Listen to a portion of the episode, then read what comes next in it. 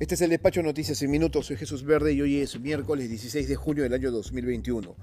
El Jurado Nacional de Elecciones ha sido claro en indicar que proclamará al ganador de las elecciones presidenciales cuando termine de resolver todas las apelaciones sobre actas observadas y pedidos de nulidad en audiencias públicas, donde se escucharán los alegatos de ambos partidos que se mantienen en disputa.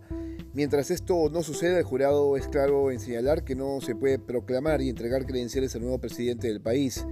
Pedro Castillo, quien se ha declarado presidente electo del Perú, dijo que un nuevo tiempo se ha iniciado y que su gobierno se deberá a toda la ciudadanía, para luego señalar que no es eh, chavista y menos comunista, en un claro mensaje dirigido a quienes ven con incertidumbre y temor su presencia en Palacio de Gobierno.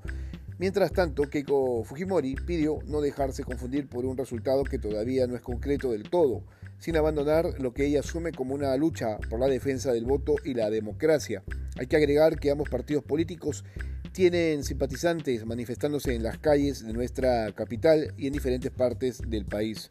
Lo cierto es que ambos además deben esperar lo que decida el Jurado Nacional de Elecciones tras el conteo final de la OMPE que marca una diferencia de 44.058 votos entre Castillo y Fujimori.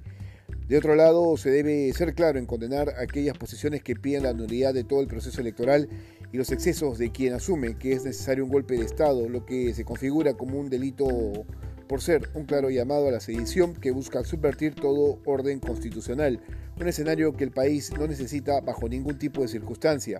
Para terminar, 284.200 personas perdieron su trabajo en el primer trimestre del año 2021.